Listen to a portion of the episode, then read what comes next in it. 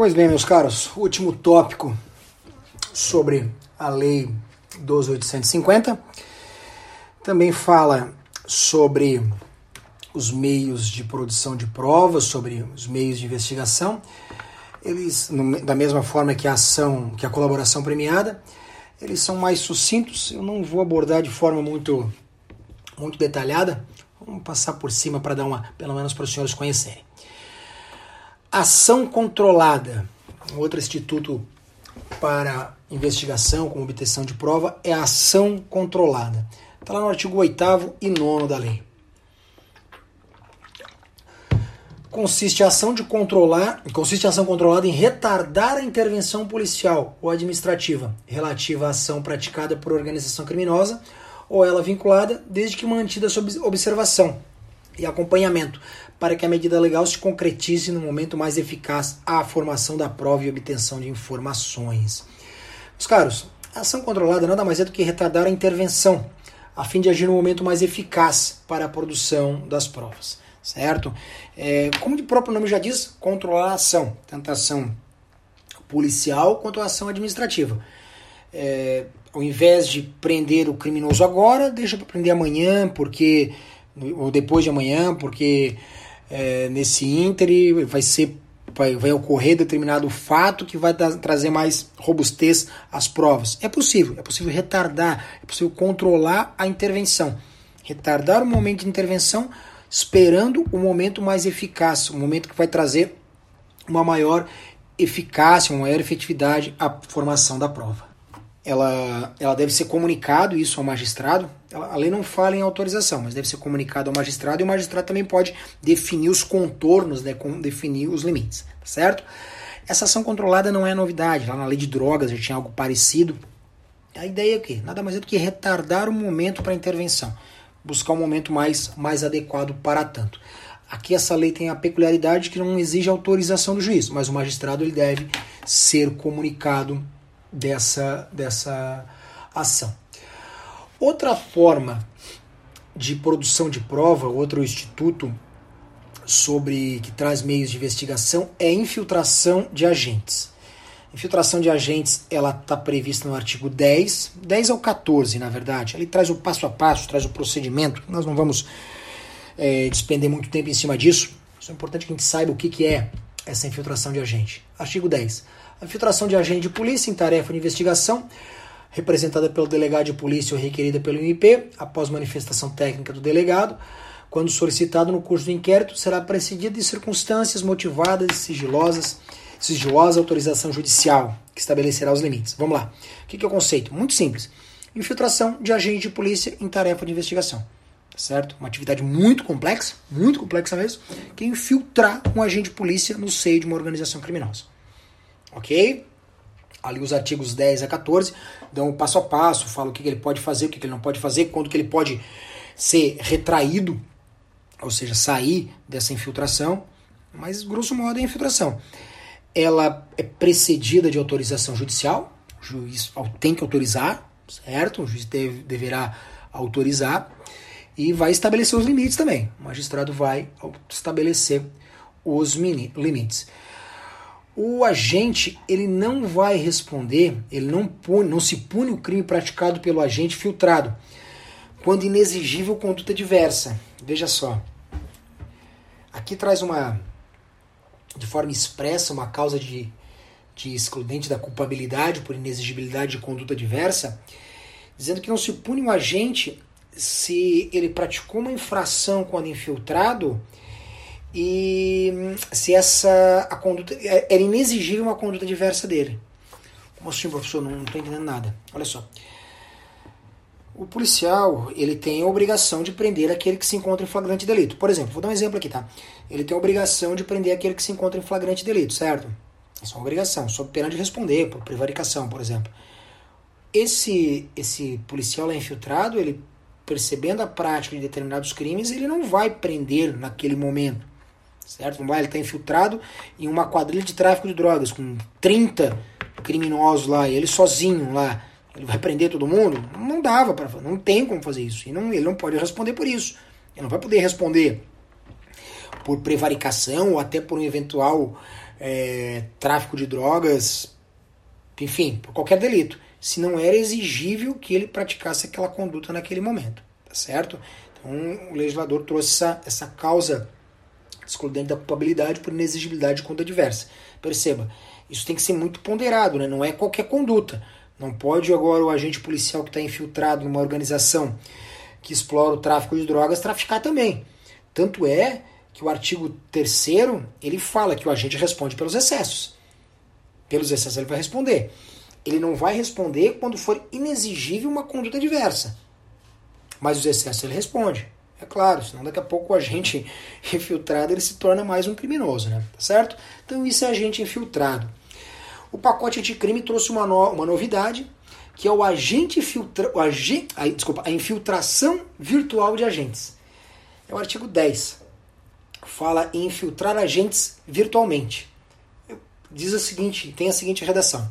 Será admitida a ação de agente de polícia infiltrados virtuais, obedecidos os requisitos do artigo 10, uh, na internet, com o fim de investigar os crimes previstos nessa lei e a eles conexos praticados por organizações criminosas. Vejam, é o agente que se infiltra virtualmente.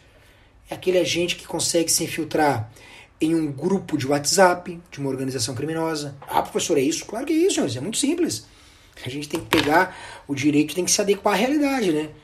Onde que existe uma grande, qual o grande canal de comunicação para a prática de infrações criminais? Hoje o WhatsApp, muito mais que interceptação telefônica. Interceptação telefônica, lá o grampo telefônico, já é uma, um meio de investigação obsoleto. Só pensar quantas vezes nós ligamos o telefone e quantas vezes a gente manda uma mensagem via WhatsApp. Então é o agente que se infiltra num grupo de WhatsApp, é o agente que se infiltra em uma, uma página de redes sociais, uma página fechada de redes sociais, certo? Então é essa infiltração virtual. Eu acho que o melhor, acho não tenho certeza, o melhor exemplo e bem prático mesmo, tá? É a infiltração do agente em um grupo de WhatsApp. Ah, professor, mas peraí. Mas se eu pegar lá, se o policial se infiltrar num grupo de WhatsApp lá e pegar as provas, tá valendo. Tá valendo nada, a prova é ilícita. Se não tem essa autorização para a infiltração de agentes, se não tem autorização judicial, não há que se falar em prova lista. Se o policial, porventura, se infiltrou num grupo de WhatsApp e lá colheu informações, trouxe para o pro processo penal, essa prova é ilícita. Não tem dúvida, essa prova é ilícita. Por isso que o legislador, aqui com o pacote anticrime, atento à realidade, diz, não, peraí, vamos agora falar do agente infiltrado virtualmente.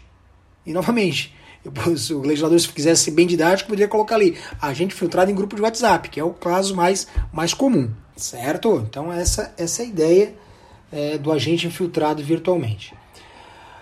O outro meio de obtenção, obtenção de prova estão no artigo 15, 16 e 17, que é acesso a registros, dados cadastrais e documentos de informação. Tá certo? São alguns acessos, alguns registros que independem de ordem judicial e podem ser solicitados diretamente pelo Ministério Público ou pelo delegado de polícia, dizendo que dizendo cada um deles quais são esses registros.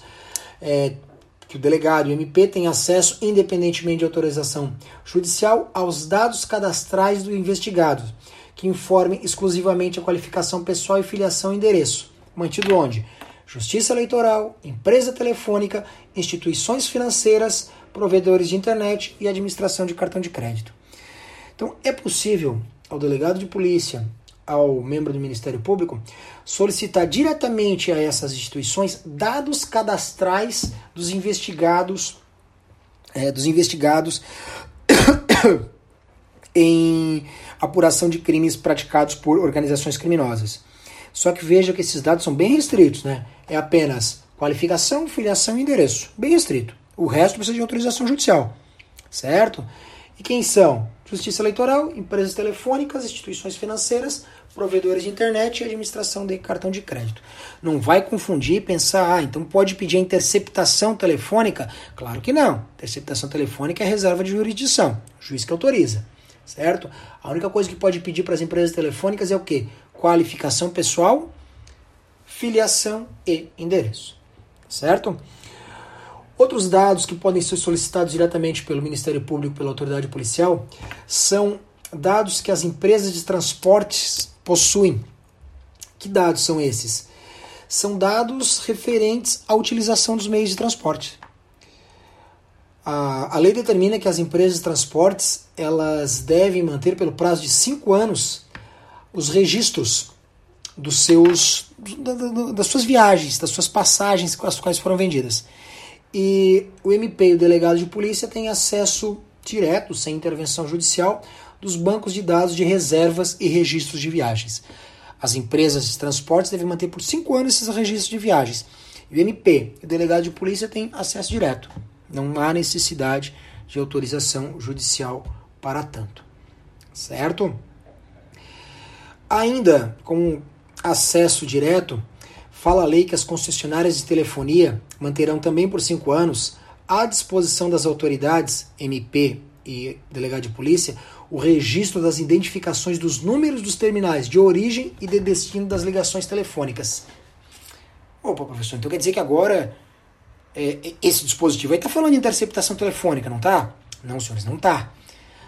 Esse dispositivo fala que MP e autoridade policial têm acesso aos registros de identificação do número de origem e de destino, não das conversas. Não das conversas.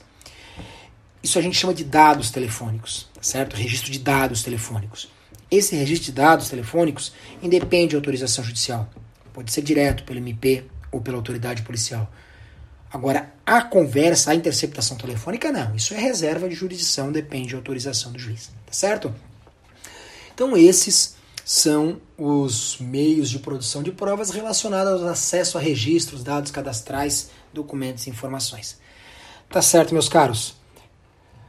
É, visto isso, essas são, esses são os meios de investigação e obtenção de prova trazidos pela lei das organizações criminosas. Colaboração premiada, ação controlada, infiltração de agentes, infiltração de agentes virtuais e acesso a registros de bancos de dados. Tá certo? Nessa ordem de, não vamos chamar de prioridade, mas de de relevância, né? Colaboração premiada, infiltração de agentes, ação controlada e acesso a registros. É claro que o que mais é utilizado e o que mais tem matéria para nós trabalharmos, discutirmos, é a colaboração premiada, até porque ela é mais ela é mais robusta, é a que traz mais resultados, é a que envolve mais personagens no processo. Tá ok? Meus caros, para fechar esse podcast, agora para fechar de verdade, eu tenho, eu vou trabalhar algumas infrações penais trazidas pela lei, que são cinco infrações penais, cinco tipos penais, que buscam assegurar a eficácia dos meios de obtenção de prova. Traz algumas, são, são cinco infrações, como trouxe para os senhores, são cinco tipos penais que eles têm como escopo, eles têm como bem jurídico tutelado garantir a eficácia desses meios de obtenção de prova. Desses quatro meios de obtenção de prova, desculpa, desses cinco meios de obtenção de provas que eu apontei para os senhores: colaboração premiada, ação controlada, infiltração de agentes, infiltração de agentes virtuais e acesso a registro de bancos de dados. Esses cinco meios de produção de provas, que são trazidos pela lei, eles são assegurados, eles são tutelados, eles são protegidos por cinco infrações penais, cinco, cinco tipos penais, vamos por assim dizer, tá certo? Eles estão divididos da seguinte forma: elas estão no artigo 18, 19, 20, 20 18, 19, 20 e 21. 18, 19, 20 e 21, isso mesmo. É, o que, que eu tenho? O artigo 18 e 19 ele protege, ele tutela a colaboração premiada. O artigo 20, agentes infiltrados e ação controlada e o artigo 21, a revelação, a quebra de sigilo. Vamos lá, vamos trabalhar com, com cada um deles. Artigo 18, esse aqui também é bem, bem emblemático. Revelar a identidade, fotografar ou filmar o colaborador sem a sua prévia autorização por escrito. Olha só, lá da... a gente viu que um dos direitos do colaborador um dos direitos do colaborador da colaboração premiada é não ter a sua identidade revelada, é não ser fotografado, é não ser filmado sem a sua autorização, certo? Isso é tão importante para o legislador que, inclusive, tipificou essa conduta, combinando pena de reclusão de 1 a 3 anos. Tá certo? O inciso 2 e o inciso 5 procuram proteger, procuram trazer como direito do colaborador e o não respeito ele, ele caracteriza infração penal. É, eu, quando tratei lá dos direitos do colaborador, abordei de forma, de forma é, detalhada esse, esse direito e pontuei que ele não é, que ele conflita com o direito de, de liberdade de informação jornalística, ele está em conflito com esse, com esse dispositivo, então ele não teria sido, ele não estaria em harmonia com a Constituição Federal. Até porque, como a gente bem sabe, é, todos os, os colaboradores da Operação Lava Jato apareceram na, em todos os jornais nacionais, né?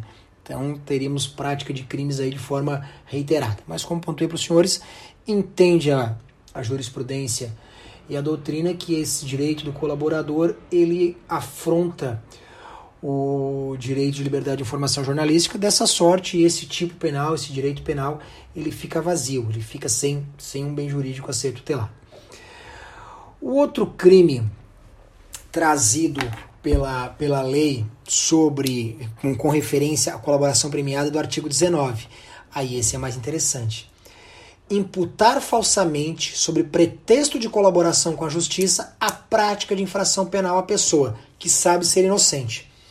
Ou revelar informações sobre a estrutura de organização criminosa que sabe inverídicas. Olha só o que, que nós temos então nesse, nesse crime. Aqui nós temos dois figuras típicas, duas figuras típicas, que é aquele que imputa falsamente com pretexto de colaboração com a justiça prática de infração penal uma determinada pessoa, que, ela, que sabe ser inocente, ou ainda que revela informações sobre estrutura de organização criminosa que sabe ser inverídica. Seria, seria uma espécie de denunciação caluniosa. Nós vamos chamar isso de colaboração caluniosa. Colaboração caluniosa, certo? Que é aquela conduta de quem imputa alguém um fato, uma, uma, uma, um fato criminoso qual sabe que ser inverídico, é, ou ainda revela uma estrutura hierárquica que não existe. Não que não exista a organização criminosa, mas aquilo que ele está narrando é inverídico, certo? Então, a gente vai estar chamando isso aqui de colaboração caluniosa, quando imputa a prática de um crime a alguém, ou de colaboração fraudulenta. Ele revela informações de uma organização criminosa que a organização existe, mas essas informações elas são inverídicas. Ele, ele busca um benefício um benefício penal, daqueles benefícios lá que a lei traz, só que aquilo que ele fornece de informação é inverídica, quer seja imputando a alguém um fato que não existe, quer seja trazendo informações de uma organização, informações essas que ele sabe que não é, que não condiz com a realidade, ok? Outro crime trazido pela lei é a divulgação do sigilo das investigações. Artigo 20. Descumprir determinação de sigilo das investigações que envolva ação controlada e infiltração do agente.